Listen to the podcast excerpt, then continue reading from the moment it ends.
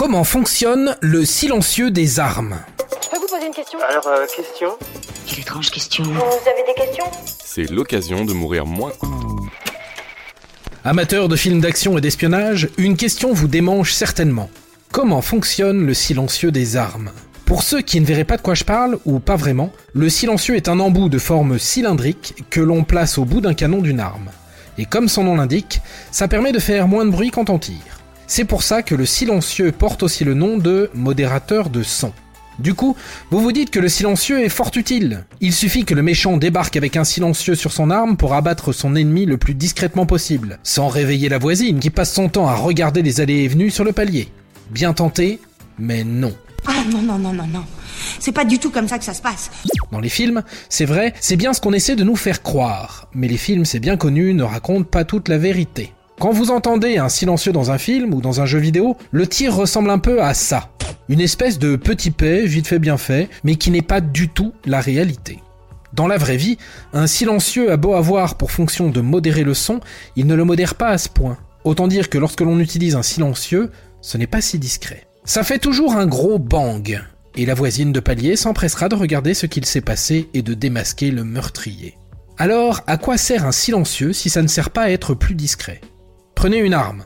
Enfin, imaginez prendre une arme en main. Quand vous appuyez sur la gâchette, la balle est projetée hors du pistolet grâce à la dilatation d'un gaz sous pression. Et ça ne se fait pas sans bruit. La détonation d'un pistolet atteint généralement les 160 décibels. C'est donc un truc qui ressemble à ça. Maintenant, vissez le silencieux sur votre arme. Son rôle est de contenir la dilatation du gaz. Puisque le canon est rallongé grâce à cet embout cylindrique, le gaz commence à se dilater dans le silencieux. En d'autres mots, au lieu d'exploser d'un coup en se retrouvant à l'air libre, le gaz est d'abord amorti dans ce cylindre appelé silencieux. Résultat des courses, quand il sort, la détonation descend à 140 décibels. C'est mieux, mais comme vous le voyez, ce n'est pas silencieux non plus. James Bond nous aurait donc menti. Traître. Je t'ai percé à jour. Alors, avec mes décibels, vous vous demandez à quoi ça correspond. Le bruit d'une tondeuse à gazon, c'est 90 décibels. Maria Sharapova en plein coup droit slicé à Roland Garros, c'est 105 décibels. Un réacteur d'avion, c'est 120 décibels.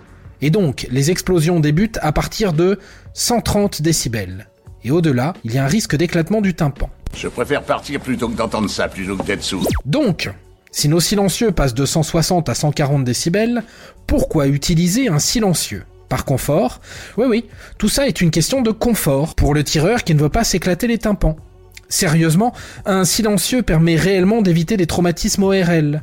Et puis le silencieux, en contenant la dilatation du gaz, permet également de réduire l'onde de recul, c'est-à-dire l'onde de choc provoquée par le tir, qui secoue le tireur. Voilà. Le silencieux, vous savez maintenant comment ça marche, et surtout vous comprenez que c'est du confort, mais pas du tout de la discrétion. Et voilà, maintenant, vous savez tout. Au revoir, messieurs, dames. C'est ça la puissance intellectuelle. Sapristi Si tu as aimé ce podcast, c'est le moment de t'abonner, de laisser une note ou un gentil commentaire. Et si tu as fait tout ça, eh bien merci, car ça nous aide beaucoup.